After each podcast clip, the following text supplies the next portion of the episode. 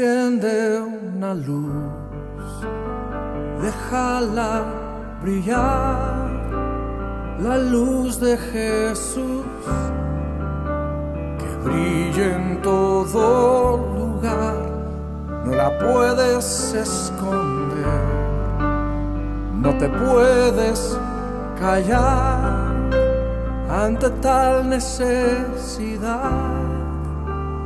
Una luz en la. Bienvenidos al segundo taller de audio sobre evangelismo. El tema que estamos tratando es excusas, excusas. En el primer taller hablamos sobre las excusas de tengo temor, falta de conocimientos, temor a perder amigos. Bueno, analicemos las próximas excusas que nosotros ponemos para poder comunicar el Evangelio de Jesucristo. Hay una excusa que dice, ya lo han escuchado antes. O sea, ya escucharon esto, ¿para qué voy a volver a repetirlo? Una de las cosas más valiosas en el aprendizaje es la repetición. Hay una encuesta que dice que la gente oirá el Evangelio de Cristo un promedio de 7.6 veces antes de entregarle su vida a Jesucristo. ¿Cuál puede ser tu conversación con una persona? ¿O qué número de conversación es la que vas a tener con esa persona? ¿Será la primera? ¿La cuarta? ¿La sexta? ¿O la 75 veces? Dios podría estar enviándote a continuar una conversación o una obra ya empezada por alguien más. Ahora, la clave para esto es ser fiel. Por eso 1 Corintios capítulo 3, en el versículo 6 dice, yo planté, hablando del apóstol Pablo, ¿verdad? Yo planté la semilla, Apolo la regó, pero Dios la ha estado haciendo crecer. Algunos de nosotros vamos a plantar, otros van a regar, pero en realidad, mis hermanos, el crecimiento es de Dios. O sea, no puedes pensar en que lo que hiciste no dio resultado, porque no sabes qué número de personas fuiste al hablar de Cristo. Entonces, esta excusa de, bueno, yo no, lo voy a, no voy a ir donde esta persona a hablarle otra vez si antes ya he escuchado el Evangelio, en realidad no debe ser nuestra preocupación, porque no sabemos realmente qué número de personas somos nosotros en todo ese plan que Dios está desarrollando para que esa persona se convierta a Jesucristo. Hay otra excusa que usamos y es simplemente debemos llamarla pereza. Y aunque pareciera raro, esta es una respuesta que muchas veces suelen dar para no testificar.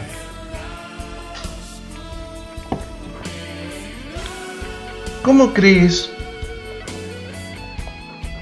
que se siente Dios al ver que por pereza no hablamos de su Hijo, mientras miles se van directo al infierno? Como cristianos, ¿quién puede ser más importante que ver a aquellos en tu familia, tu escuela, tu ciudad, tu provincia, tu país y tu mundo? Llegar al conocimiento del Salvador Jesucristo. Hay, hay, algunas encuestas que son bastante interesantes y una de ellas dice que, según una encuesta que hizo la iglesia eh, dice que el 97% de los miembros de las iglesias no tienen participación en evangelismo. Hay otra encuesta que realizó la revista Cristianismo de hoy y reveló que solamente el 1% de sus lectores habían compartido de Cristo recientemente. Ahora, probablemente, hermanos, probablemente, una razón por la que las personas no comparten su fe es porque no tienen una fe que compartir. El gran predicador, el príncipe de los, predicadores, Charles Spurgeon, dijo, ¿no tiene usted el deseo de que otros sean salvos? Entonces usted tampoco es salvo. Puede estar seguro de esto. Y por favor permítanme que el Señor inicie un celo o permitamos que el Señor inicie en nosotros un celo evangelístico en nuestros corazones. Ser tibios, mis, mis, hermanos, no es de Dios, nunca ha sido de Dios. Por eso Él dijo, por tanto no eres ni frío ni caliente, te vomitaré de mi boca. Un, un predicador que vivió en, el año 1860, nació y murió en 1932, eh, dijo, ¿por qué la iglesia permanece dentro de sus cuatro paredes?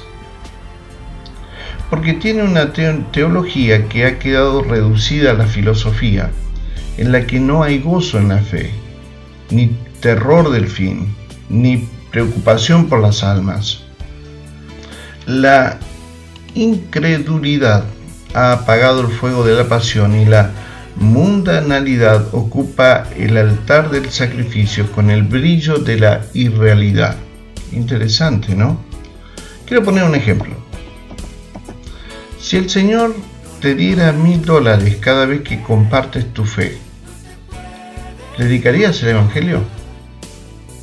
Si somos honestos, muchos de nosotros dejaríamos nuestros trabajos para convertirnos en evangelistas a tiempo completo.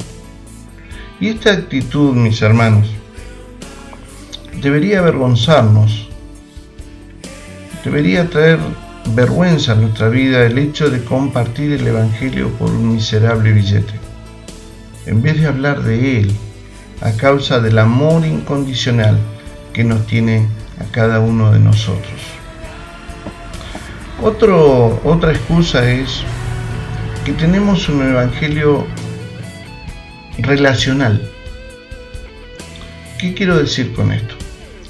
Que muchos cristianos quieren que los perdidos simplemente observen su vida y vean cuánto aman a Jesús. Ahora, en el libro de Juan, capítulo 2, versículo 6, dice, el que dice que permanece en él debe andar como él anduvo. Esto es algo natural, y, bueno, no hay duda que cada uno de los que nos hacemos llamar cristianos debemos procurar andar como el anduvo. Por eso en Juan 4 dice que Jesús tomó la iniciativa de hablar con la mujer junto al pozo.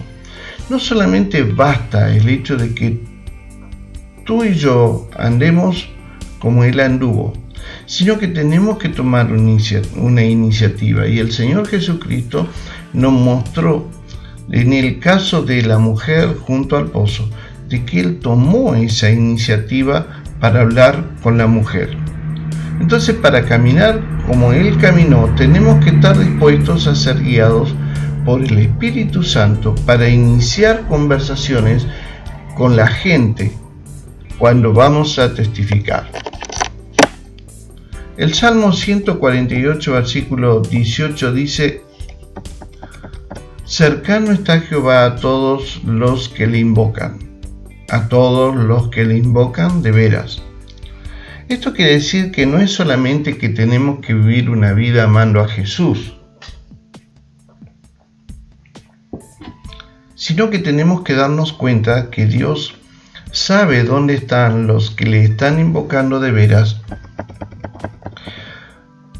y para llegar a ellos tenemos que en primer lugar dejarnos guiar por el Espíritu Santo para saber dónde están. Y segundo, debemos ser nosotros los que iniciemos la conversación con esas personas. El libro de Romanos capítulo 10 versículo 13 al 17 dice, porque todo aquel que invocar el nombre del Señor será salvo. Y continúa diciendo, cómo pues invocarán a aquel en el cual no han creído? ¿Y cómo creerán en aquel de quien no han oído? ¿Y cómo irán sin haber quien les predique? ¿Y cómo predicarán si no fueren enviados? Como está escrito, cuán hermosos son los pies de los que anuncian la paz, de los que anuncian buenas nuevas. Mas no todos obedecieron al Evangelio, pues Isaías dice, Señor, ¿quién ha creído a nuestro anuncio? Así que la fe es por el oír y el oír por la palabra de Dios. Hermanos, la gente cree en Cristo cuando escucha las buenas nuevas predicadas y el Espíritu Santo de Dios toca sus corazones. Entonces, no tenemos que justificarnos a través de una actitud, como dije al principio, por un evangelio relacional. Solamente que observen mi vida y vean cómo yo amo a Jesús, sino que tenemos que tomar la iniciativa de ir donde las personas y hablar con las personas. El Señor Jesús lo hizo. Otra excusa es no sé lo suficiente. Miren, si saberlo todo fuera el requisito para poder compartir el Evangelio, le aseguro que nadie podría hacerlo jamás. Es interesante notar que cuando habla de Cristo a la gente y no puedes responder las preguntas que los inconversos te hacen, vas a ir a la Biblia y a otros libros cristianos en búsqueda de la respuesta. Además, si tú eres salvo y la otra persona no, ¿quién sabe más en una conversación espiritual? Como cristianos, tenemos al Espíritu Santo morando en nosotros para ayudarnos a entender la palabra de Dios. Y en 1 Corintios dice, capítulo 2, versículo 12, dice, y nosotros no hemos recibido el Espíritu del mundo, sino el Espíritu que proviene de Dios, para que sepamos lo que Dios nos ha concedido.